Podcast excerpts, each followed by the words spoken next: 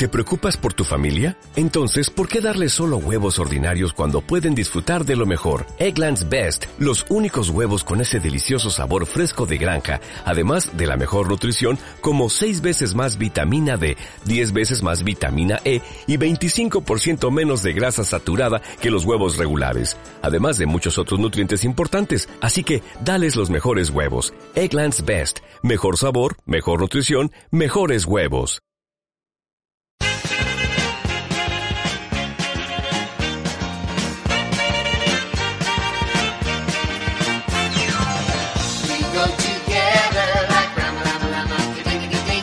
Hola María, María, ¿qué tal? ¿Cómo estás? Hola Susana, ¿cómo va todo? ¿Qué tal el fin de? El fin de, el fin de a saco, Paco, un fin de histórico, histórico. Y vamos a hablar de campeonas históricas, como Mirella, como, como la, todo, como todos, históricos, resultados históricos para este fin de semana. Histórico todo, efectivamente. Pues venga, pues, pues, vamos con la historia, sin más preámbulo. Porque tenemos eh, pues de todo. Tenemos de todo, que estuve en el derby. Y noticias malas. Y estuve. ¿eh? bueno, bueno, bueno, bueno, bueno, María, no sabes, no sabes cómo estoy corriendo el tacón por la banda. Bueno, luego, luego hablamos de todo detenidamente. De momento vamos a comentar un poquito el resumen de lo que va a ser el programa de hoy. ¿Qué quieres ya con el sumario? Sí. Hablaremos de voleibol porque el CV Miranda deja la Superliga por problemas económicos. Oh. Esa es la mala noticia de hoy. Pues hablaremos de El Haya, que hace historia en el Dakar. Y de tenis, pues mira, un montón de cosas tenemos de tenis. Petra Kitova, campeona del torneo de Sydney. Carla Suárez inicia su octavo Open de Australia ante la alemana Karina y la británica Watson se impone a la estadounidense Brenge en el torneo de Hobart. Pues no, joder, pero en el Open de Túnez, Marta Thor se ha llevado la medalla de bronce en judo. Muy bien, sí señor. Pues el fútbol sala está de reivindicación. El fútbol sala femenino pide que la FIFA la reconozca. Lanzan un SOS vía Twitter. Pues vía Twitter no, pero desde Las Vegas la gimnasia rítmica con dos actuaciones apenas sin fallos permiten que Carolina Rodríguez se imponga en las dos pruebas que habrían en Lady Luck. Luego te cuento más, porque Sarayana fue cuarta y quinta. Pues también tenemos noticias de ciclismo, porque hablaremos de la segunda jornada de la Copa del Mundo de Pista de Cali, en Colombia. Y como solo te traigo medallas y campeonatos y cosas históricas, te diré que en badminton Beatriz Corrales, subcampeona del Máster de Suecia. Bueno, y un chico también, Pablo Avián. Venga, va. Bueno, pues yo te contaré los resultados de las ligas de este pasado fin de semana. Pues yo voy a seguir dándote más premios y más cosas porque Mireia Belmonte está preseleccionada para los premios Laureos que es como, lo, como los Oscar, como, como esta chiquilla es que no va a parar. Es que esta chiquilla no va a parar.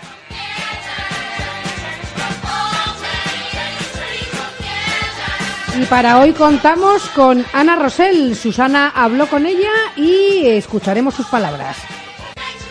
Bueno, y te diré que otra cosa histórica, histórica, el podio para Keral Castellet en el segundo puesto de Hal Pipe, eso es esquí, ¿sabes? En los mundiales de snowboard. Pues dura derrota del patín Alcorcón ante el Coutras en la Copa de Europa. Ay, es que fíjate, se juntaba la portera del Coutras, que era la excompañera de la del patín de Teresa, Teresa Bernadas, ¿te acuerdas? Mm. Pues bueno, es lo que tiene, ya ganarán, ya ganarán.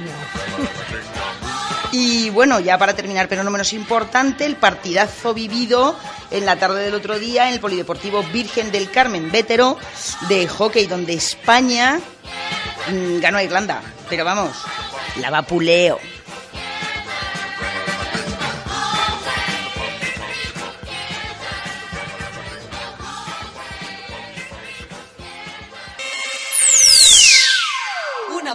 Todas y todas somos muchas. Somos muchas radio. Anda que no. Bueno, pues yo como soy de las que las malas noticias cuanto antes nos las quitemos de encima mejor, Vamos a comentar la desgracia del club de voleibol Miranda, que deja la, Superliga, como anunciábamos ahora en los titulares, por problemas económicos. Eh, bueno, pues ha decidido presentar de manera oficial su renuncia a seguir compitiendo en la Superliga Femenina de Voleibol por, de voleibol, perdón, por problemas económicos, según informó el club a través de un tuit. Eh, tras semanas de incertidumbre y debido a los problemas económicos surgidos, la entidad de Miranda renuncia de manera definitiva a seguir. Así lo señalaba el club en su Twitter oficial. La renuncia del Miranda ha sido también confirmada por la Federación Española. El club Voley Miranda presentó esta pasada semana de forma oficial su renuncia a continuar participando en la Superliga Femenina de Voleibol. El club mirandés, bajo su denominación Atlantic Holding, aduce a motivos económicos y a discrepancias con el patrocinador para abandonar la competición. Eso es lo que explica en su comunicado la Federación. La Federación, asimismo, indica que la clasificación de la Superliga se actualizará eh, consecuentemente una vez se eliminen los registros de los encuentros disputados por el equipo mirandés. Claro, porque ahora hay que reajustarlo todo.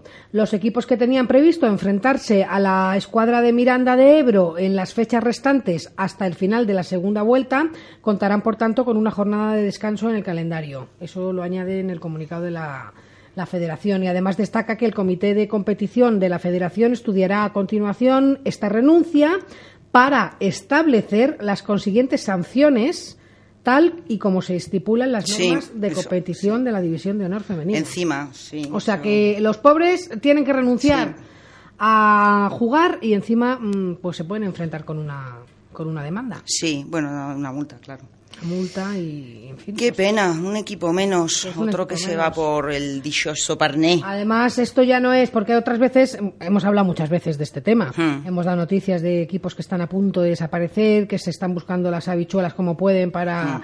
Pero esto ya es definitivo, no es que esté a punto, es que ya es oficial.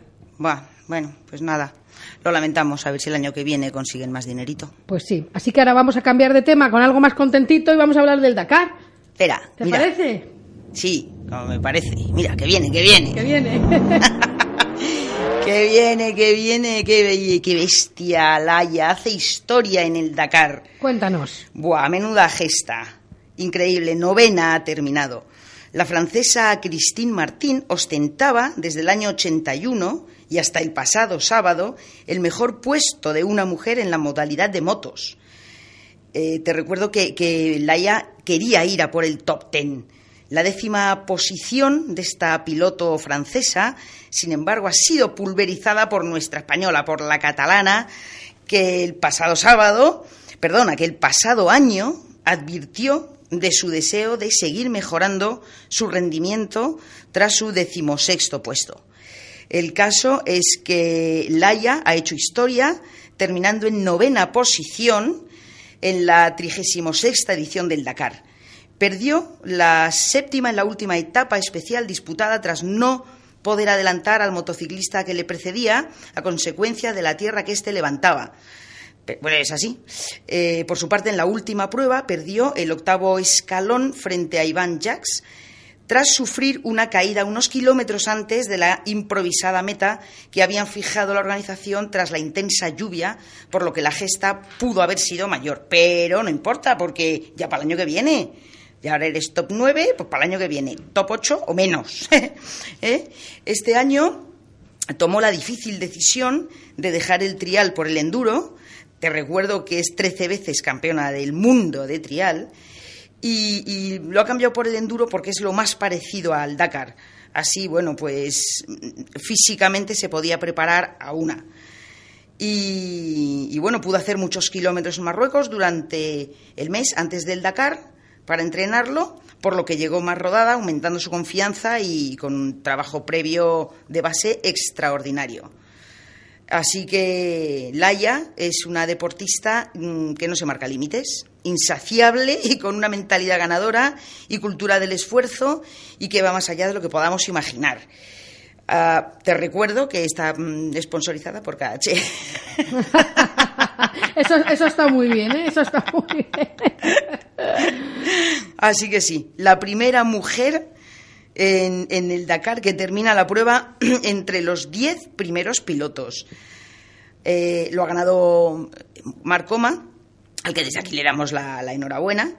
Pero bueno, nosotras nos centramos en, las chicas, que, que bueno, que lleva adjudicándose durante los últimos cinco, durante cinco años consecutivos el campeonato femenino de la prueba.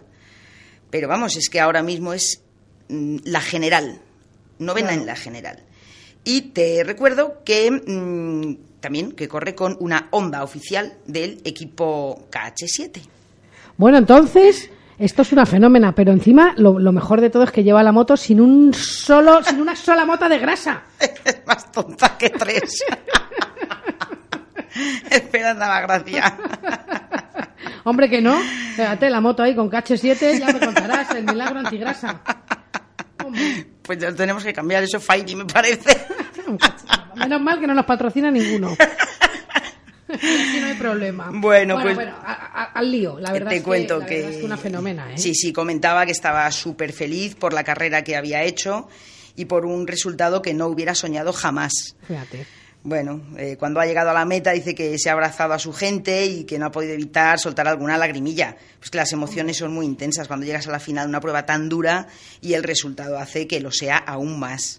Por supuesto, no se olvida de su equipo, a quien agradeció toda la labor, que, porque es un equipo que siempre ha creído en ella, que la apoya sin dudas y que ha recibido todo, todo el apoyo. Por eso queremos que tú nos apoyes a Entre ellas anda el juego. Qué bien hilado, qué bien hilado. Pero para todo el deporte, claro, es que la ya lleva muchísima publicidad y, no le ha pasado lo que al equipo de balonmano, de voleibol. De voleibol. Hablamos de unos y mira, ella por dónde. Bueno, pero enhorabuena por ella, porque, porque no todos pueden decir lo mismo. Desgraciadamente es una minoría ¿eh? la que puede decir lo mismo. Sí, eh, a sus 29 años, Laia aún no copa las portadas de los periódicos deportivos hmm. cuando podría haberlo hecho. Hombre, perfectamente. El otro día salió las noticias, ¿eh? No recuerdo. Eh, bueno, el otro día, si fue ayer, domingo, o sea, si fue el domingo o si fue este, este, pasado fin de semana. Sí. Eh, pero no me acuerdo, pero ha salido en las noticias, ¿eh? La han comentado. Sí, pero el otro día yo cronometré noticias para comprar. No compares porque. Y efectivamente, a Coma tampoco le dan vamos, le dan segundos, mm. a la ya mm, microsegundos, pero para que adoptes a un perro... Lo comentaron en las noticias brevemente, claro. Sí, por eso. Pero que hay noticias para adoptar un perro, es que yo, yo tengo un perro, me encantan los perros, pero igual le podrías dar esa noticia segundos y a los deportistas minutos. Ya, sí. Que además esto sí mueve dinero porque es televisado, porque lo han estado poniendo. Bueno, te recuerdo que el Dakar del 2015 recorrió Argentina con salida final en Buenos Aires, que han atravesado Bolivia y Chile firmando 9.000 kilómetros. 9.000 kilómetros ahí, pam, pam, pam, en moto, en coche, en camión. Y que tuvo la peculiaridad de, de, días de descanso según fuese la disciplina, con un recorrido especial en la séptima y en la octava etapa, y bueno, que los pilotos de quad y motos tuvieron un añadido especial, cuatro etapas maratón. Así que puede que sea una de las pruebas más duras que se recuerdan.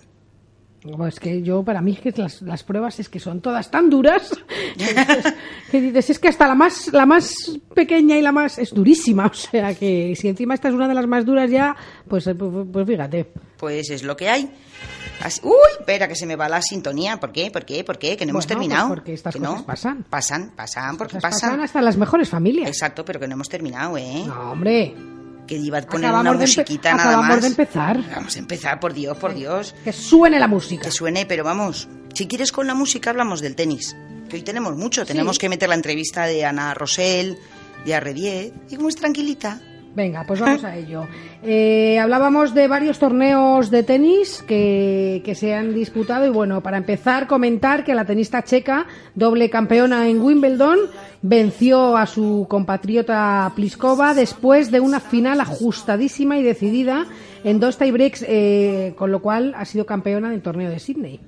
Así que pues enhorabuena para Petra, oye. Muy bien. Eh, comentar también, por otro lado, que Carla Suárez, eh, la española, afronta el primer Grand Slam de la temporada en Melbourne, donde cerrará la gira australiana tras los torneos disputados en Brisbane y en Sydney. Eh, la verdad es que Carla dice que, que está con muchísimas ganas. Eh, en el que será el octavo abierto de Australia de su carrera, con solo 26 añitos. Ella dice que dice lo afronto con muchas ganas, es un gran slam y hacerlo bien puede ser muy positivo en varios aspectos. Sabemos que la exigencia que requieren los partidos aquí y todas las jugadoras se dejan la piel y van al máximo. Eso es lo que eh, las declaraciones de, de, la Canaria hizo en, en Melbourne. Suárez es decimoséptima cabeza de serie eh, y bueno, pues comentar que, que ella dice que los partidos anteriores le han dado mucho ritmo y que espera que ese ritmo continúe durante todo el, durante todo el torneo. Lo afronta con la mayor ilusión y con ganas súper positivas, que yo creo que eso es importante, tener positividad. Así que vamos a ver qué tal, qué tal le va la cosa. La británica Watson, por otro lado, se impone a la estadounidense Bergen en el torneo de Hobart. Eh, en el primer set suplió sus dos pérdidas de servicio, rompiendo el de su rival en tres ocasiones y venció finalmente por 6-3 y 6-4. Pues so far.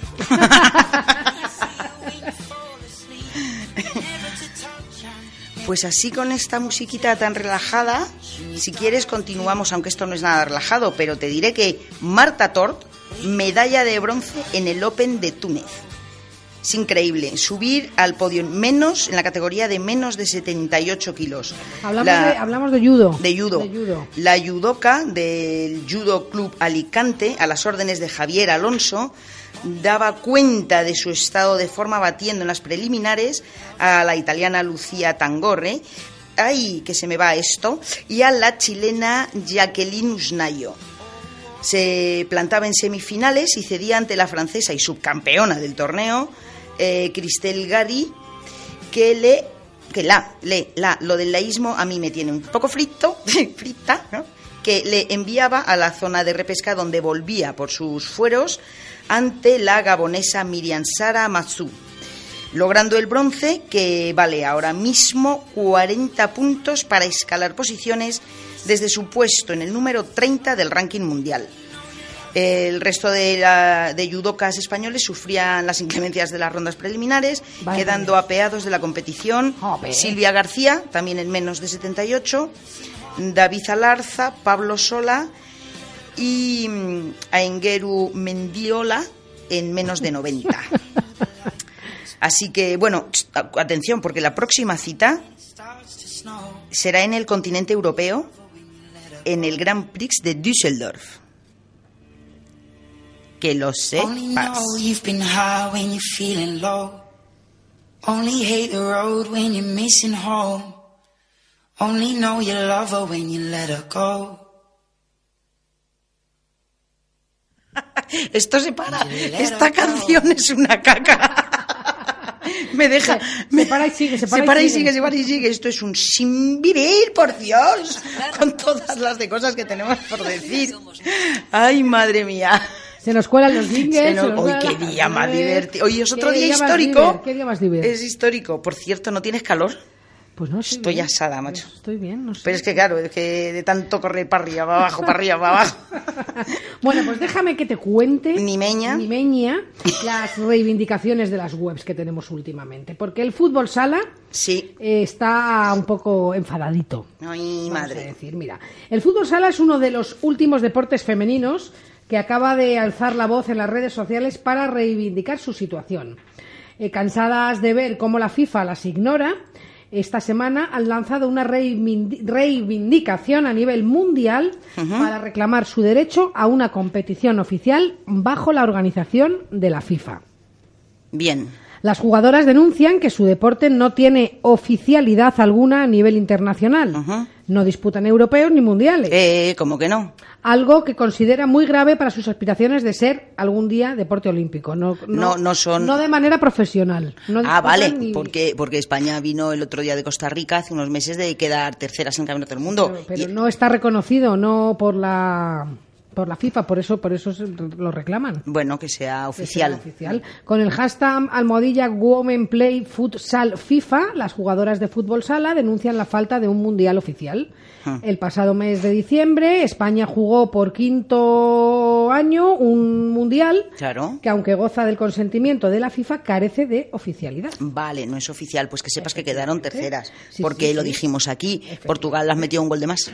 Cayó en semifinales ante Portugal. Ahí está. En Costa Rica las jugadoras de todas las selecciones participantes, bueno, pues ganaron, grabaron mensajes para, para Joseph Lalter con el fin de hacerle llegar a este, en todos los idiomas, su descontento con una situación que consideran injusta y discriminatoria. Muy buena idea esa de grabar los mensajes. En todos los idiomas, todos- para que te quede en todos los clarito. idiomas, por si acaso, por si acaso no Por entiendes. si acaso dices, no tengo traductor. Patri, Patri Chamorro, que es jugadora del Móstoles y una de las capitanas de la selección, lanza un SOS para dar a conocer bueno, pues la difícil situación del fútbol sala femenino. Eh, ella dice, no es solo la falta de reconocimiento por parte de la FIFA, hay que mirar también lo que está pasando en España. Y la realidad es que la competición ha perdido mucha calidad y que las jugadoras se están yendo fuera de España. Antes, por ejemplo, la Copa de la Reina la jugaban los ocho primeros y hace unos años se quedó en la mitad para reducir costes. Los costes federativos ascienden cada temporada a 10.000 euros y esto ahoga a los clubes. Pese a la situación de abandono que denuncian las jugadoras de fútbol sala, la selección ha conquistado en los cinco mundiales no oficiales en los que ha participado dos platas y tres bronces. O sea que es que. mm, Sí, pues si cinco te lo estoy mundiales, diciendo. Dos platas y tres bronces. Si este mundial iban a, a por el oro. Sí. Iban a por el oro porque habían sido plata en el anterior. Brasil se lo Mira, lleva los- siempre todo. Eso te iba a decir. En los cinco Sí. torneos se ha proclamado siempre campeona Brasil. Claro. Pero en este año, en este último año estuvo a punto de no participar por problemas económicos Brasil, ¿eh? En el, en el mundial. O sea, hay que recordar que la participación en los mismos no se gana en la cancha, sino que participan las selecciones que pueden costearse su participación, como es el caso de España. O sea, esto no es, todo. no es eh, clasificación y si te clasificas vas al mundial o no. No, no. Esto vas si tienes dinero para ir. Si Claro. no, aunque seas muy bueno, pues no vas. Pues mira, eso pasa absolutamente con todo, con todos los deportes. Luego ponemos la, eh, la entrevista que hice a, la entrenadora del Rayo Vallecano, a Laura Torbisco, que me hablaba de eso, de la diferencia entre los equipos tipo Barça, tipo Atleti, que tienen mayor presupuesto que ellas, y entonces, bueno, pues puedes reforzar los equipos. Pasa lo mismo con, el otro día hablaremos con unas chicas de de un hockey y fútbol que se tienen que ir, están seleccionadas, seis chicas del Leganés están seleccionadas para ir al Campeonato del Mundo, pero no tienen dinero, pues lo tienen que costear ellas. Pues es lo de siempre, estás seleccionada para ir representando a tu país, pero no tienes dinero para ir. Pues macho, pues so- so- fíjate que solo son seis, imagínate. Ya, ya, ya, pues imagínate. Claro. Bueno, pues nada, la reivindicación lanzada a nivel mundial por las jugadoras de fútbol sala, bueno, pues está la verdad es que teniendo una, una gran repercusión en las redes sociales y bueno, pues se han unido personalidades del deporte español a ella y yo desde Somos Mucha Radio y desde Entre ellas Anda el Juego también. Reivindicamos, También reivindicamos. reivindicamos. Pero pasta nos vamos a dar porque estamos en la misma nosotras, no, No, tenemos. porque no tenemos ni un euro, ni un euro, hija. Qué lástima de dinero. Bueno, pero el euro sí que se lo va a llevar y voy ahora a hablarte de gimnasia rítmica. Pues Carolina Rodríguez, dos actuaciones apenas sin fallos le permiten imponerse en las dos pruebas que abrían el Lady Luck que se disputa en Las Vegas. En Las Vegas, qué chulo. En Las Vegas se fueron la semana pasada, ahí se fueron varias, se fueron Carolina Rodríguez, Sara Llana y Andrea Pozo para, para jugar ahí, uy, jugar, tengo la cabeza yo bien, para, para ir al Lady Luck de Las Vegas. La primera gimnasta española triunfó en el aro y la pelota, o sea, Carolina. Y Sara Llana fue cuarta y quinta en estas mismas pruebas. También venció Andrea Pozo Chamorro, aunque en su caso en el nivel 9, en el que eh, competía al no haber sido todavía internacional en la selección española absoluta con un gran campeonato. Así que muy bien, enhorabuena, una cita en la que estaban las mejores gimnastas estadounidenses. Carolina Rodríguez tenía una buena ocasión para estrenar el año 2015 en el que se debe jugar las opciones a ser olímpica en Río 2016 y además hacerlo en una Z, uy, en una Z, en una cita sin la presión habitual que existe en la prueba de la Copa del Mundo. Eh, misión cumplida. 16,750 puntos para ganar en el aro y 16,400 en pelota. Sin más fallos en toda la tarde que un pequeño error en aro, pero bueno, fueron suficientes para ganar con claridad y llegar invicta a la jornada dominical, la madrugada del domingo al lunes en España, en la que tratará de repetir las mazas y cintas y las dos citas que cerrarán la primera competición de un año que guarda el Campeonato de Europa como apuesta como puesta a punto de la competición y mm, antes de la, de la gran cita que será en Alemania en el mes de septiembre con el Mundial. Y ahí se repartirán ya el grueso de las Olimpiadas. Así pues que mira. chachipilongui. Pues sí, buena noticia. y tan buena, vamos, histori- fin de semana histórico, ya te digo, histórico. bueno, luego ya nos contarás qué bien te lo pasaste viendo el partido y esas cosas en el derby que fuiste a ver. Fui al derby, a la ciudad deportiva del Rayo Vallecano. Ya luego nos contarás tu fin de semana histórico. Sí, sí, por- eh, histórico, histórico. Me encantó, súper bien, las instalaciones estupendas. Llegué, claro, como yo vivo en la otra punta de Madrid, llegué Mm. bien, llegué bien porque salí bien, pero vamos, que la media hora no me la quitó nadie en coche, de ida y de vuelta. Pero un- hacía mucho frío, pero el sábado hizo un día estupendo. Mucha gente, muchos equipos, mucho público, Qué bien. qué sí, bien. mucha prensa. Y bueno, bueno, luego te cuento más. Venga, sí, luego hablamos. Luego hablamos que, que vamos a hablar ahora de, de ciclismo. Cuéntamelo. Vamos a hablar de ciclismo porque la medalla de bronce del equipo de velocidad femenino con Tania Calvo y Elena Casas ha sido el resultado más destacado de la segunda jornada de la Copa del Mundo de Pista de Cali, en Colombia. Perdona, es que es histórico también el resultado. Hombre, claro. Es que es histórico, es el fin de semana histórico. Bueno, pues la dupla española superó sin problemas a la de Nueva Zelanda en la final B. Eh, 33.356 a 34.028, con lo que lograban el segundo mejor resultado de la historia en esta disciplina, tras la plata lograda hace tres años en Glasgow. Pero además el tiempo de las dos ciclistas era incluso mejor que el de Países Bajos, con 33.586, que caía en la final absoluta ante Rusia. La verdad es que, bueno, pues las españolas están súper contentas y dicen que si mantienen el nivel, pues que pueden soñar con un gran resultado en el Mundial. Eh, bueno, no medallas porque estarán muy caras, pero sí un top 5. dice, eso lo dice el, el seleccionador Salvador Meliá. Y dice que bueno, que las medallas están muy caras, pero que, que un top 5 él cree que tiene buena pinta. Por el contrario, el torneo de velocidad individual no se les dio muy bien a las dos españolas, pese al buen inicio. Calvo comenzaba marcando el séptimo tiempo en los 200 metros y aunque en 16 avos superaba a la francesa Sandy Claire, era descalificada finalizando su actuación. Eh, bueno, se le coló por debajo y, le, y la dio un cerrojazo y nada que reclamar, dijo el, el seleccionador. Por su parte, Casas se clasificaba decimotercera en la clasificatoria, aunque no pudo superar en la primera ronda a la australiana Caitlin Ward. Eh, al final han sido 13 y 14, lo que se traduce en un interesante resultado de cara a la clasificación olímpica. La pena es que Tania estaba muy fuerte y podría haber quedado bastante arriba, aunque así la veremos eh, también en el en el Keirim. O sea que, que bueno, que la verdad es que están en una buena forma, ¿eh? O sea, resumiendo, que yo me entere, la velocidad femenina, el- la pareja Tania Calvo y Elena Casas, Sí. que son las que han marcado un hito en la historia del ciclismo en pista, terminan terceras. Mm. Vale, y en individual, en individual no les fue, a ellas no les fue bien, pero a Leire Olavarría Ujú. le fue de cine. Efectivamente. Le fue de cine, ¿no? Cuéntamelo. Bueno, pues en cuanto a la persecución por equipos, España eh, se enfrentaba a Gran Bretaña en la segunda ronda, en la que se trataba de hacer el mejor tiempo posible Sí, pues sí, y ganar. y ganar. Eso pasa en casi todo, Eh, menos en lo de meter goles.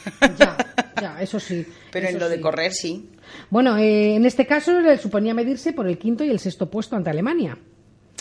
Eh, la cuarteta formada por Asier eh, Maeztu, Sebastián Mora, Eloy Teruel- Luego es que luego, luego te cuento. Bueno, sigo, yo sigo con, con la información. Eloy Teruel e Iyak Zuazubíscar fue superior a la germana en todos eh, los parciales, hasta el tercer kilómetro con diferencias de hasta casi medio segundo. Sin embargo, en el último España se descompuso, lo que permi- permitió remontar a los germanos que se llevaban la victoria. Y Pero me estás en hablando- quinto lugar. Son chicos. Estamos hab- sí, est- ahora estoy Vale, hablando vale, de vale. la, de la, mm, sexta plaza para la persecución. Ujú. Y bueno, luego ya la jornada terminaba con el primero de los dos días en el Omnium, tras el cual Leire Olaverría Ay. ocupaba la quinta plaza con 84 puntos frente a los 118 de la neer- neerlandesa Kirsten Will, que ganó las dos primeras pruebas y fue segunda en la tercera. Pues eso. Ahí es donde tú querías llegar. Ahí, ahí, ahí quería yo llegar, digo, pero ¿y la plata? ¿Y cuándo llegas a la Pues medalla de plata, macho? Pues ¡Corre! Tras mostrar una buena regularidad en las dos primeras pruebas, quinta en el scratch y sexta en la persecución, la décima plaza en la eliminación, en una prueba que tuvo que ser interrumpida, por cierto, por una caída colectiva. Oy, vale. Se cayeron allí hasta, el- hasta los que estaban mira- mirando.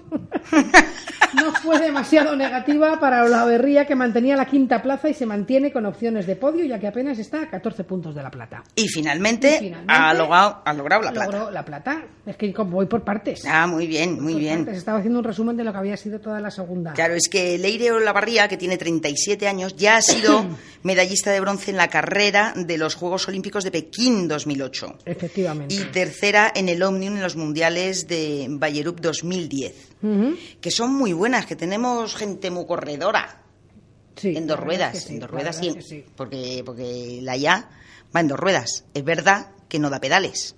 Pero, también bueno, es muy buena. Pero también es muy buena.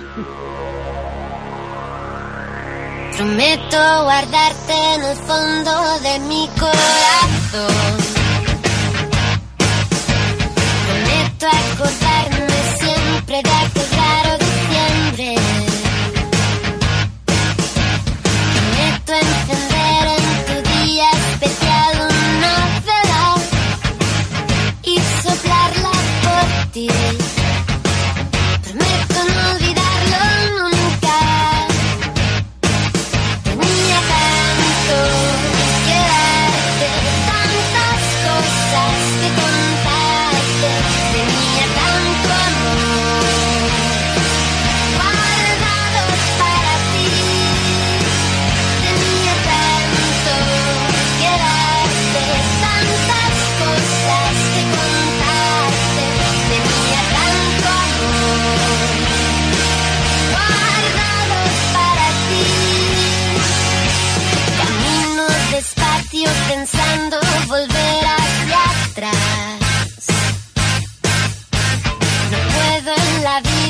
las cosas suceden nomás. Aún pregunto qué parte de tu destino se quedó conmigo. Pregunto qué parte se quedó por el camino. Tenía tanto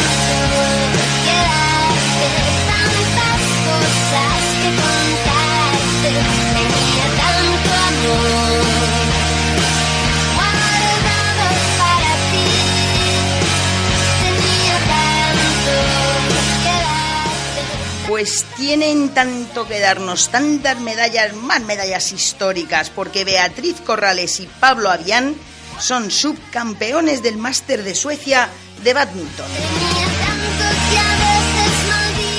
En el pabellón de Firisov, que vete tú a saber cómo se dice, de la ciudad sueca de Uppsala, al norte de Estocolmo, para que te orientes, fue el escenario de la nueva edición internacional del Challenge de Suecia, torneo perteneciente al circuito europeo absoluto de Badminton Europa.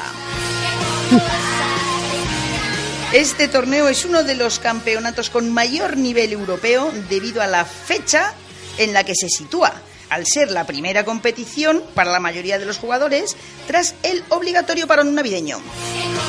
Que estos también llevarán el turrón, Pero vamos, helado. pues el máster sirve como apuesta y punto, puesta a punto para equilibrar el punto de forma de los jugadores de cara a los torneos de mayor exigencia y escalafón dentro del calendario mundial. En lo que se refiere a los representantes españoles, la madrileña Beatriz Corrales, cabeza de serie número uno, se metía en un apasionante duelo a su compañera de club francés, la escocesa Kirsty Gilmore. Cabeza de serie número 2. Ahí, ahí te quedas. La verdad es que es que somos buenas en somos todos buenas, los somos deportes. grandes, en somos todos la los caña deportes. de España, la caña de España, ya te lo digo yo. fallamos en uno, vamos. No, fallamos en uno, porque además, bueno, hablamos. ¿Has terminado ya con el badminton? No, Ah, no, pues no. sí, sí, sigue, porque, sigue. porque, claro, si tú hablas de badminton y no hablas de Carolina Marín, dices, ¿eh? Digo, ¿has ¿Qué ha pasado? Me ¿Qué ha pasado? extraña, ¿Qué ha me pasado? extraña que no salga Carolina por ahí. Pues porque era ausencia. Porque era ausencia, la onubense Carolina. Mm. Ya decía yo. Sí. eh, lo que pasa es que este es uno de los mejores encuentros que se puede presenciar para todos los aficionados, el de, el de Beatriz y la escocesa, porque son segunda y tercera jugadoras europeas respectivas, eh, respectivamente. Segunda según el ranking tercera, mundial, claro, eh, sí, eh, sí. que no lo digo yo, eh, que según el ranking mundial. Segunda y tercera, bueno, pues sí, buen encuentro, desde luego. Hombre, Mm. y una de las claves del partido fueron los numerosos errores no forzados de la madrileña. Por eso ganó la otra, que no es que ganara la otra, que es que perdió esta, Ya, porque no es lo mismo. ya. Por ejemplo, cabe destacar los 11 errores no forzados en la segunda manga de Corrales. De esta forma, la, la número uno, vea la británica esta, pues mm, reedita el título conseguido el año pasado y consigue alcanzar con él bonito trofeo en su segundo máster de Suecia. De todas formas, oye, felicitar a Beatriz por el excelente torneo realizado, a pesar de, de unos fallos. Bueno, Bueno, ¿qué le vamos a, hacer? Mujer, No pasa nada, no pasa nada. Se recuperará en el próximo. claro, sí, para eso estamos, ¿no? Claro, mujer. Pues eso. Una para todas y todas somos muchas. Somos muchas radio. Bueno, pues, pues si hablamos de Carolina, hablamos de campeonas, tenemos que hablar de Mirella. Ay, Mirella, Mirella. Porque Mirella es otra pedazo de campeona de los pies a la cabeza. Y tanto, y tanto. Es, es una nadadora que es tan, tan nadadora, tan, tan, tan, tan figura, que está preseleccionada para los premios Laureus en la categoría al mejor deportista del 2014, tras un año en el que ha conquistado una cuaren- cuarentena de medallas internacionales y tres récords del mundo. Ya ves, menudo añito ha tenido, ¿eh? El 2014, desde luego, ha sido su año sin, sin dudarlo. Vamos a ver si en el 2015 lo supera. Sí, bueno, ahí está. Eh, podía empezar con esto, que no es de nadar, que no se tiene que tirar, que no se tiene que mojar. Pero hay otras 18 candidatas que eh, mañana miércoles se dará. No, no, no, no, mañana miércoles no, esto es para el 11 de febrero. O sea, el miércoles se han, se han anunciado por los Laureos eh, World Sport Award, que son los premios estos, las nominadas al premio. Ajá, vale, vale. O sea, de Ah, las y luego diez- la, la gala o la entrega de premios o lo tal es en febrero. Eso es el 11 de Ah, febrero, vale, sí, vale, sí, sí. Vale, fenomenal. Y entonces lo que pasa es que Mireia ha pasado de las 18 candidatas a estar entre las seis nominadas. Ah, muy bien. claro. Y, y bueno, eh, es alucinante. Hay muchísimas, muchísimas deportistas que, claro, al ser mm, deportes que aquí no Eso te iba a practicamos. preguntar, no, no hay más españolas, me imagino. claro. No, no, no, pero es que además hay deportes que para, para a mí me sorprenden. Te quiero decir, por ejemplo, junto a la nadadora española están eh, las esquiadoras eh, Tina Mace y Ana Feringer y Marie de Björgen. Sí. Luego está la biatleta Daria Domacheva, la patinadora Zhu Yang, las tenistas Lina, Serena Williams y Petra Kitokova, que Serena es, digamos, la, la que más puede conocer el público español porque son... Bueno, Petra, mira, acabamos de decir que acaba de ganar el, Sí, el sí. este, o sea que Luego en torneo, gim- el torneo de Sydney. Sí, en, en gimnasia está Simón Viles, eh, las atletas Valeria Adams, Daphne Skippers y Gerembe Dibaba. Y la jugadora de cricket, que es a lo que te voy. Eh, cricket, no, no- no. no es conocido en España. pues mira, Pues el cricket es muy divertido y muy entretenido, ¿eh? pues fíjate que es, mm, pues se llama Meg Lanning y, y está nominada. O sea que, lo que, que aquí no lo conozcamos no significa que no se haga y mucho. Sí, sí, sí. También hay una jugadora de squash, Nicole David, una boxeadora, Katy Taylor, y una jugadora de rugby, Magali Harvey, además de una ciclista, Lizzie Amisted. y, y eso, que son un montón de mujeres deportistas de deportes que aquí no ni practicamos ni conocemos. Y luego el jurado, la, la lista del jurado no te la voy a decir porque es larguísima, pero vamos, desde Edwin Moses como presidente, está Miguel Indurain, eh, hay pues Navratilova, todas las ovas, todas Sí, las vamos, Kurnikova, o sea, eh, jugadores de todo tipo de golf, de toda la, la lista es impresionante y de eso sí que conocemos algunos más. Sí, sí, sí, sí, sí. O sea que tiene un, un jurado estos premios El jurado todo es la pasada. súper profesional. El jurado es la pasada. Sí, sí. Bueno, pues a ver si tiene suerte Mirella y se lo lleva a ella, que oye, desde aquí, como españolas que somos, es lo que deseamos. Hombre, claro, vamos a darle todo el apoyo. Ujú. Y el 11 de febrero, bueno, pues podemos ir a, a ver si podemos hacer algo. ¿Comprar al jurado? Ah, no, que no tenemos dinero. Pero bueno, tenemos más podios históricos que hemos dicho. El de Keral Castellet, que ha conseguido el segundo puesto en halfpipe de los mundiales de snowboard en Kerchenberg. ¿El segundo puesto has dicho? Sí, pero es histórico. sí, es sí, sí, histórico totalmente. Porque el snow, bueno, pues es un deporte bastante, bastante moderno. Mm. Y, y Keral Castellet se ha proclamado subcampeona del mundo. Esta, esta chica estuvo a punto, a punto de conseguir dar otro fangolotazo ahí en las Olimpiadas, pero, pero se cayó. Es lo que tiene. Bueno, claro, a veces pasan estos accidentes. Claro. Bueno, pues en Austria la chica ha conseguido su, el segundo puesto del bueno, mundial. pues enhorabuena porque está muy, pero que muy bien. Sí. Luego hay otra joven, otra snowboarder, que se llama María Hidalgo, que competirá del 19 al 21, pero en la modalidad de slopestyle. Bueno, pues mucha suerte para ella. Mucha suerte, mucha suerte, enhorabuena por haber conseguido ese mundial, esa, ese, haber subido al podio en los mundiales de Halfpipe. Y, y nada, que, que hasta el 17 de enero siguen ahí, dale que te pego. Nada que te pegó, pues nada. Seguiremos informándonos de ello. Muy bien, y si quieres te cuento, Nimeña, lo del fútbol, lo del derby.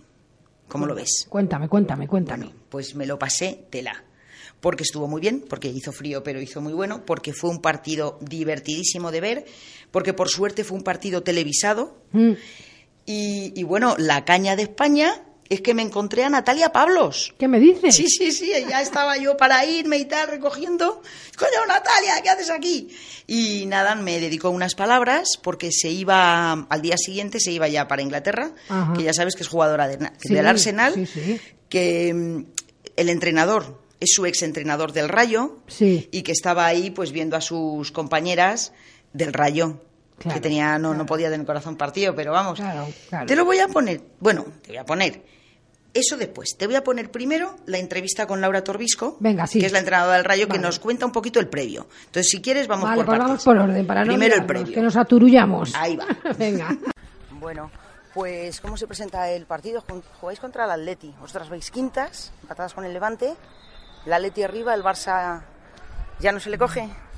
Hombre, yo creo que, que esto es como todo. Cuando tienes un presupuesto que está por encima de todo, o con tanto es, es difícil. El Barça tiene un equipo, bueno, tiene dos equipos imparables, ¿no? Yo creo que da igual la gente que salga, que es un equipo muy complicado. Pero claro, todo eso te lo da pues el presupuesto. Y al Atlético de Madrid pues, le está pasando eso también. Ha aumentado bastante el presupuesto, está haciendo muchos fichajes y se está haciendo un equipo más consolidado en la tabla. Y nosotras pues a- Ahí, ahí empatadas con el Levante. empatadas con, Le- con Levante, con mucho trabajo y encantada con mis jugadoras pues por, por, to- por cómo están desarrollando la liga, la verdad. ¿Les superaréis? ¿Quedáis cuartas ahí, Valencia? ¿Vais quintas? Sí, eh, yo creo, yo creo que lo que nosotros ahora tenemos que pensar es que tenemos que salir muy concentradas a todos los partidos, trabajar muchísimo, ser valientes y a partir de ahí ya nos dirá al final de año dónde, dónde quedamos, pero con esa filosofía. Y esto es competición. Esto ya es esto, cosa, esto esto ya es- es derby y yo creo que todo, todos esos factores hacen de este partido algo especial y vamos a por todas. ¿Juegan mejor tus jugadoras contra el Atleti que contra cualquier otro equipo? ¿O con más garra, más...? Yo, yo creo que, que los derbis siempre tienen algo especial, ¿no? No sé si jugarán mejor o peor, pero sí que, que es como psicológicamente es un partido más especial, tanto para el Atlético de Madrid como para nosotras, ¿no? Y es bonito de vivir, la verdad. Lo que pensamos es hacer un partido muy compensado, con mucho trabajo, teniendo las ideas muy claras y intentar ganar este, estos tres puntos. ¿Tienes jugadoras de sobra? No, No. tenemos la plantilla bastante, bastante justa, pero la verdad es que estamos contentas con la gente que está subiendo del, del filial, pero también somos conscientes de que a estas jugadoras se las tiene que curtir, se las tiene que formar y no se las puede exigir. No, pero sobre todo a las de cantera, ¿no? que son jugadoras que, que todavía son jóvenes y que ahora nuestra misión principal es que se acostumbren a la categoría. Y bueno, y tenemos las veteranas que son las que tienen que dar el callo hoy. Pues muchas A ver gracias. si cuando termine, eh, es que yo no sé con quién ir. Pues mejor no vayas con nadie, Con nadie, y que, con el el que mejor juegue, el que mejor juegue y que se lleve los tres puntos, en definitiva. Muy bien, fenomenal. Hay que ver, Susana, cómo te lo pasas, qué bien lo disfrutas. Ah, yo lo disfruto todo, y, todo. y qué todo a maravilla, tope. qué maravilla. A tope, a tope, a tope. sí, la verdad es que hablaban del Barça. Uf, el Barça, está esta temporada el Barça que no hay quien le tosa. Ya. Uh, no hay quien le tosa. Pues sí, sí, te voy a poner ahora la- esas breves palabras de, de Natalia, para que Sí, veas vamos que, a escuchar las palabras de Natalia. que estaba también allí. ¿Qué tal, Natalia? Bien, aquí a ver a mis excompañeras, muchas de ellas amigas y bueno, disfrutando del partido, que ha estado muy bien, la verdad. Un pelín. Nada, un poquito, pero bueno, el Atleti yo creo que está haciendo muy buena temporada y pero bueno, siempre es bueno que sobre todo cuando está la televisión que se vea buen fútbol, yo creo que hoy sí, sí joder. se ha visto. Sí, sí. Muy bien, mañana para Inglaterra. Sí, mañana vamos para Ya allá. vamos ahí a meter goles en inglés. joder. Ahí a ver qué tal se da la temporada, yo creo que va a ser muy buena para nosotras y bueno, mañana empezaremos. Pues ala, muchísimo ánimo y mucha suerte. y Muchas gracias. gracias. Nada, Venga, a ti. Natalia. Hasta luego. luego. Bueno, pues este ya era el final, recogiendo. Mm. Y volvimos a, volví a entrevistar a Laura Torbisco, luego cogí a Amanda San Pedro del Atleti, Sí. que además luego te voy a poner un corte cortito, porque eh, te cuento, eh, eh, el primer tiempo empezó empa- eh, terminó empate a uno, Sí. perdón, que estaba ahí muy reñido. Y el segundo tiempo empezó y al ratito el árbitro pita un penalti a favor del Atleti, Sí. que Laura dice que era un penalti que no era. Entonces, cuando estábamos ahí, yo estaba entre medias de las dos, muy gracioso porque eh, tienen muy buen rollo, se ven de hace mucho, se conocen. Luego te pongo el corte que la quiere matar. Dice, el próximo día que te tires o algo así, Te entro mato. yo, entro yo a por ti. Y la otra le contesta muy graciosa, eso me motiva. Estuvo muy gracioso. Te voy a poner el resumen del partido según Vale. la entrenadora, entrenadora, de, fenomenal. del Rayo. Sí. Qué poquito, 3-2. Muy Partido, injusto, para mí injusto. sí, ¿no? Sí. El, árbitro se ha comido Yo creo que ha condicionado el partido. Yo creo que ha pitado un penalti que, que no ha sido. Amanda es bastante lista en eso. Sí, Y a nosotros, no, en cambio, dos que no nos ha pitado. O sea, para mí ha sido resolutivo en el, en el marcador. Creo que no hemos merecido pa- perder para nada. de todas formas se ha visto un partido súper chulo, suerte que ha sido televisado, que se vea... Sí. Sí, eso es lo bonito, ¿no? Que es lo que planteábamos desde el principio, que sea un partido de los que crean en afición y yo creo que, que este ha sido uno de ellos. Lo que pasa es que no vamos con muy mal sabor de boca porque creemos que no hemos merecido perder. Por lo que se ha visto en el campo, no. Voy a Tú, otro día voy a salir yo a darte. Toma, ahora sí. No que me motivo. ¿Lo, lo has oído? ¿Lo has oído? Te voy a poner, te lo voy a poner, ¿sabes? Como cuando se hace en la tele la repetición de la jugada. Pues venga, ponla, ponla, que está gracioso, la verdad que sí. Tú, otro día voy a salir yo a darte. Toma, ahora sí. No que me motivo. ¿Qué? y ahora te pongo pues las palabras de, de Amanda, que es la jugadora del Atleti, su visión de, Del partido. partido. Venga, vamos Para a ver que los dos veas que ni con vista. uno ni con otro. Exacto, los dos puntos de vista. Claro. Aún así yo creo que el árbitro... En el, en el vídeo ¿Tú que cómo puedes... viste ese penalti? Yo el de Amanda no lo vi porque estaba en la otra banda. Lo que sí vi fue delante de mis narices el del rayo que no pitaron. Ajá, o sea Sí. que también hubo otro. Yo no vi dos, pero uno claro. De hecho, si te metes en YouTube, en nuestra página, entre ellas anda el juego, tienes el vídeo resumen con los fueras de juego, los goles, Los goles, todo- toda la información toda la ahí. información en vídeo Así que no dudes Para- en, en- en verlo. eh, y, en suscribirte, suscríbete. Y en suscribirte, claro, ya que lo ves, te suscribes. te- suscríbete, mujer. Venga, que te pongo la entrevista con. Venga, con Amanda. vamos a escucharla. Amanda, bueno, enhorabuena. Muchas gracias. Tu partido, enhorabuena. Eres jugadora de la selección. Sí. Mogollón de futuro por delante, ¿no? Bueno, yo pienso en el presente, ¿no? Yo creo que lo importante del fútbol al final es el presente ni el pasado, porque al final el pasado siempre te lo quitan, hay que vivir el, el momento y el futuro pues ya llegará. Seguro que con mucho trabajo siempre va a ser bueno, pero ahora, ahora mismo a pensar en el equipo, a seguir trabajando y, y a intentar mejorarme cada día. Y que el Barça pierda. Sí, bueno, Tallerense, me parece que. Sí, ojalá, ¿no? Eh, la verdad es que no tenemos prisa, tenemos mucha paciencia. Nosotros lo que tenemos que hacer es jugar a lo nuestro, eh, ganar lo nuestro y, y la liga es muy larga, ¿no? Eh, no sabemos, está todo muy equilibrado, no sabemos eres capaz de perder, de ganar en cualquier momento. Y por ejemplo el Rayo nos lo ha puesto, nos lo ha puesto bastante difícil, hemos sufrido, pero bueno, al final lo importante son los tres puntos que los hemos sacado y bueno, eh, lo, demás yo creo que con trabajo y esfuerzo va a llegar, va a llegar solo. Cuando estamos en el campo estamos a 200, ¿no? y sí que es verdad que siempre que acabo el partido, pues por alguna compañera contraria o con el árbitro siempre pido perdón, pero después estamos todas calientes y a veces defendemos lo nuestro y decimos hasta muchas barbaridades, pero bueno, al final esto es fútbol, que lo bonito es eso, ¿no? Competir en el momento y luego ya pues todo a la normalidad y sobre todo que la gente disfrute de, nosotros. Ha sido un partido muy divertido, la verdad se ha estado muy bien. ¿Tú has metido el gol de penalti? Sí, la verdad es que, bueno, yo era también un gol importante para el equipo, estábamos ahí 1-1 y necesitábamos ese puntito de moral para, para sentirnos importantes, para estar ahí arriba y sí, la verdad es que mucha satisfacción y, con muchas ganas de, ayudar al equipo. Siempre que marcas y ayudas a tu equipo, siempre es satisfactorio. Muchísimas gracias Amanda por atendernos. Nada, a vosotros. Y nada, hasta la próxima entonces. Bueno, y ahora en, en Entre ellas anda el juego tenemos que continuar con, las, con la entrevista y las declaraciones de Ana Rosell, que es que no nos da tiempo si no. Claro, porque hace mucho lo prometimos, que encontraríamos aquella mujer que quiso que el Real Madrid tuviera un equipo femenino. Pues aquí la tenéis. ¿Por qué? Porque lo prometido es deuda, porque somos grandes, porque somos buenas. Venga, vamos a escucharla corriendo que se nos va el tiempo. Ahí va. Bueno, Ana, cuéntame tu proyecto, AR10. ¿Qué es? ¿Qué consiste? ¿Por qué lo montas?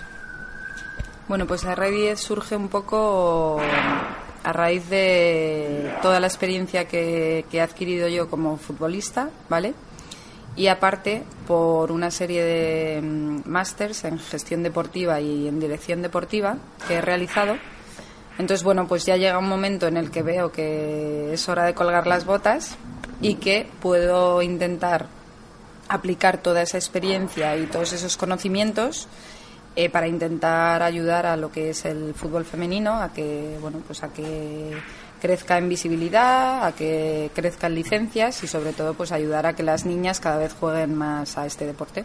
Entonces te dedicas a las niñas, por un lado, fútbol base, sí. y por otro profesional. Háblame de las bases. A ver, eh, sí que es verdad que R10 lo que intenta mm, desde el principio es tocar toda la cadena valor del fútbol femenino. Entonces, bueno, lo más importante es la base, porque al final son las jugadoras del futuro y bueno, en la base lo que trabajamos principalmente es eh, con las niñas que tenemos en, en los centros AR10 Soccer Talent, ¿vale? Tenemos uno en Madrid que empezó el año pasado y bueno, ahí lo que hacemos es eh, hacer un día a la semana durante hora y media un entrenamiento de tecnificación, ¿no? Un poco más eh, orientado a técnica y táctica y bueno, las niñas que vienen están en sus clubes, es totalmente compatible, ellas entrenan y juegan con sus clubes, pero vienen a hacer un entrenamiento adicional un poco más top. Y eso es lo que hacemos, sobre todo intentar formar no solo futbolistas, sino también personas, porque tenemos asociado también un programa de valores donde bueno, pues se les intenta inculcar los valores del deporte. Este domingo que estuve ahí con, en la masterclass de Natalia, hablando con madres, una de ellas me comentó que eh, les pedíais las notas. Sí. Y si no sacaban buenas notas, no estaban convocadas. O sea, la idea es orientar ese proyecto hacia lo que es el futuro profesional. O sea, queremos que las niñas entiendan que quizá esta generación no pueda vivir del fútbol. Entonces, bueno, también es importante explicarles que hay salidas, como puede ser la de irte a estudiar a Estados Unidos con una beca por ser jugadora de fútbol y bueno, al final nos interesa que saquen buenas notas y que académicamente vayan, vayan bien en el cole. Eh, ¿Vosotros conseguís las becas? ¿Las conseguís contactos? ¿Conseguís universidades? Nosotros trabajamos con un partner que se dedica única y exclusivamente a esto. Entonces, bueno, es, lo tenemos subcontratado, pero trabajamos en paralelo con ellos. Entonces, al final a nosotros nos llegan muchas niñas, con lo cual lo que hacemos es ofrecerles la posibilidad de, de marcharse a Estados Unidos. Ahora, profesionalmente, bueno, no, el fútbol no es profesional, pero ¿hacéis algo para...? Sí, bueno, lo que nosotros denominamos fútbol profesional es un poco lo, lo que se llama fútbol senior, ¿no? Son chicas que ya son más mayores y están en las categorías superiores. Ahora mismo estamos gestionando el Canillas, que es un equipo que está en segunda división. La intención es ascenderlo a primera y bueno, pues eh, hemos intentado cerrar una plantilla que deportivamente va muy bien y aparte pues que también las jugadoras cumplan un poco los, los valores o el perfil AR10, que para nosotros también es importante. ¿Cuál es el perfil? AR10. Bueno, pues un poco quitar ese cliché que tenemos las futbolistas de mi generación, ¿no? Que éramos todas ninis o, o bueno, quizá pues que siempre se ha dicho en España que el- la chica que juega al fútbol es marimacho, tal. Pues bueno, quitar un poco esos estereo- estereotipos que yo creo que han cambiado. ¿Vale? Y ahora mismo, pues la verdad es que el perfil de la niña es un perfil de, un nivel medio, eh, incluso en, en un nivel alto también hay muchas niñas que están empezando a jugar al fútbol. Y bueno, simplemente que ellas sepan que lo importante es estudiar y que bueno, que el fútbol es algo importante también, pero que, que en su justa medida. Muy bien. En uno de los primeros programas que hicimos, María, mi compañera, se enteró que una tal Ana Rosell ha enviado una propuesta al Real Madrid para hacer un equipo de fútbol femenino. Sí. Y ahí quedó, y ahí quedó. Y entonces dijimos, pues eh, conseguiremos hablar con esa tal Ana Rosell. Y resulta que eres tú. Sí, sí, sí. Esa era yo y sigo siendo yo. La verdad es que te tengo que decir que nos llamó la atención que tu apellido parecía catalán. No sé si eres catalana. Bueno, mi padre, mi padre... Claro, y, y nos chirrió un poco un Rosell con el Real Madrid. Sí, Pero bueno, y además he jugado en el, en el Atleti, o sea que lo tengo todo. juegas en el Atlético. Tenías lo tengo todo, lo tengo todo, sí. Pero bueno, sí, es verdad que es un proyecto que hice para, para como proyecto de final de curso en el curso de gestión deportiva de la Federación. Y bueno, es un sueño personal que tengo porque yo soy socia y abonada del Madrid desde hace muchos años y he tenido que jugar en el Atleti, ¿no? Entonces, bueno, sí que es verdad que esos años fueron espectaculares deportivamente y que, bueno, me sentí también muy atlética. Pero bueno, me gustaría que las generaciones que vienen ahora pues puedan llegar a vestir la camiseta del Real Madrid. Entonces, mm, había que hacer un proyecto y yo decidí, bueno, que fuera acerca de, lo que es el- la sección femenina de fútbol del Real Madrid. Y la verdad es que tuvo muy buena acogida porque el jurado acabó decidiendo que era el mejor proyecto de, de ese año. Y bueno, allí había expertos de FIFA y oye, sí, sí, sí, aprobé y de hecho lo presenté en el Real Madrid, me atendieron muy bien, les gustó mucho la idea, lo que pasa que bueno, sí que es verdad que para ellos ahora mismo no es el momento porque tienen otras prioridades y yo supongo que a medio o largo plazo es algo que saldrá, es un tema sobre todo social. Pero bueno, yo siempre digo que lo imposible solo tarda un poco más, con lo cual ahí seguimos dando guerra. Bien, problema. Sí. Em, por parte de Vero Boquete, capitana, nominada al Balón de Oro en primeras rondas. Sí. Era la única nominada sin patrocinador, sin sponsor. Eso es algo que, que chirría, sea mujer o sea lo que sea. A ¿Cómo ver. se come eso? ¿Cómo, como una futbolista? Por cierto, ¿de qué jugabas? De medio centro. Ah, vale. o juegas, ¿no? Porque Sí, sí, sigo jugando. Bueno, pues em, Vero, nominada al Balón de Oro y no tiene sponsor. ¿Eso cómo es posible? Bueno, eh, al final a veces el problema está más en las marcas deportivas, en la estructura interna que tienen, ¿no?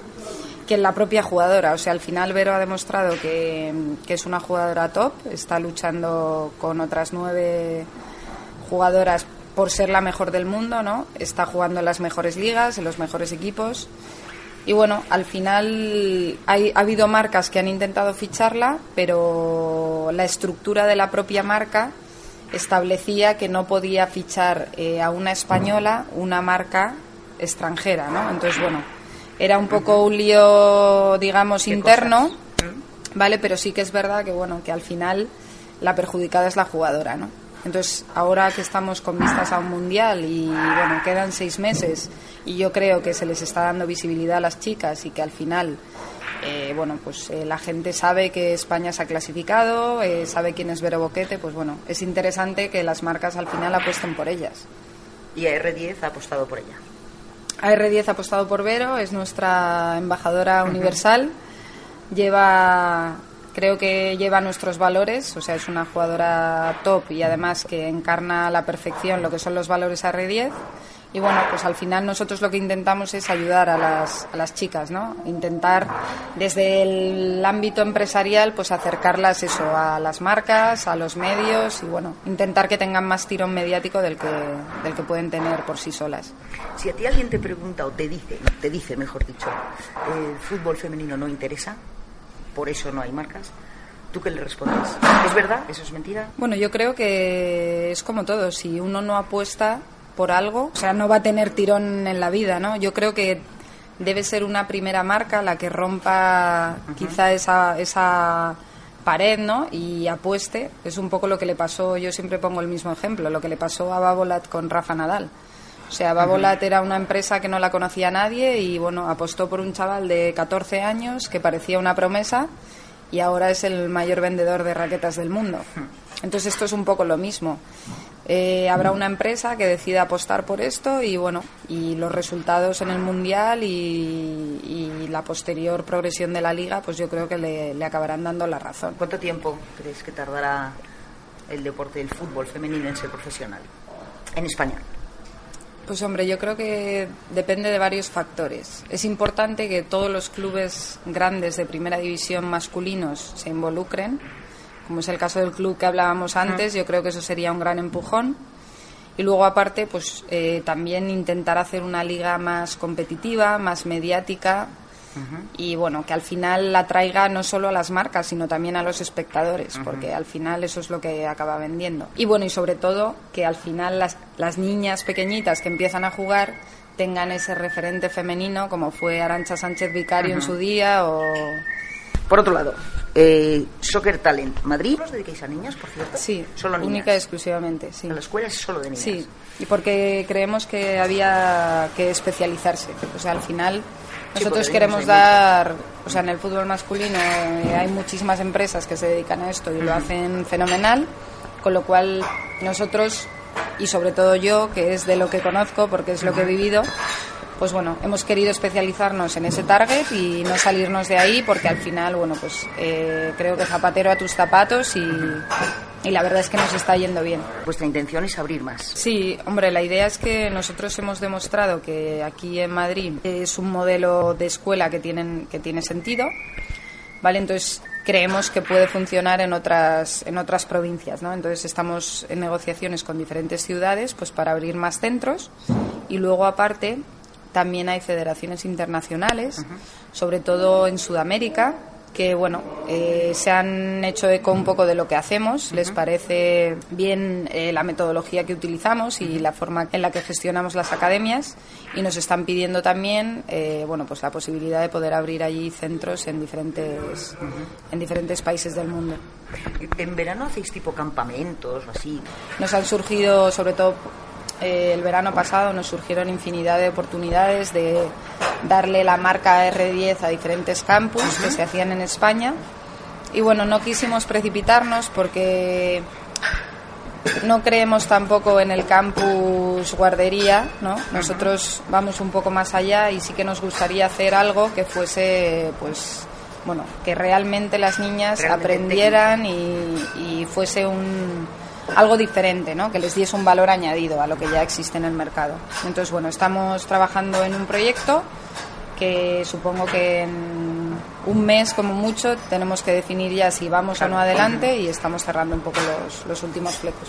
Muy bien. Bueno, pues muchísimas gracias por atendernos, Ana. Un placer. Muchísimas Ánimo. gracias a vosotras. Ahí estamos. Enhorabuena por el programa y nada, esperamos salir más a menudo y que podáis contar nuestras aventuras. Claro que sí. Primicias. Eso.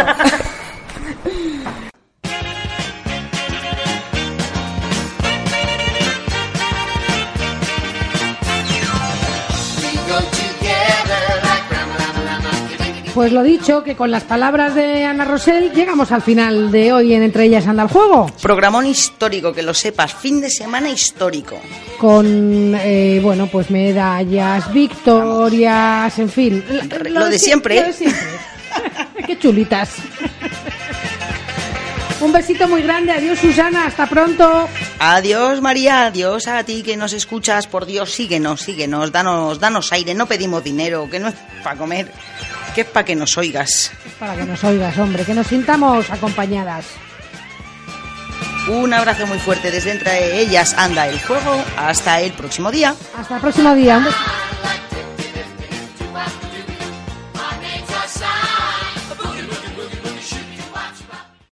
O'Reilly Auto Parts puede ayudarte a encontrar un taller mecánico cerca de ti. Para más información, llama a tu tienda O'Reilly Auto Parts o visita oreillyauto.com.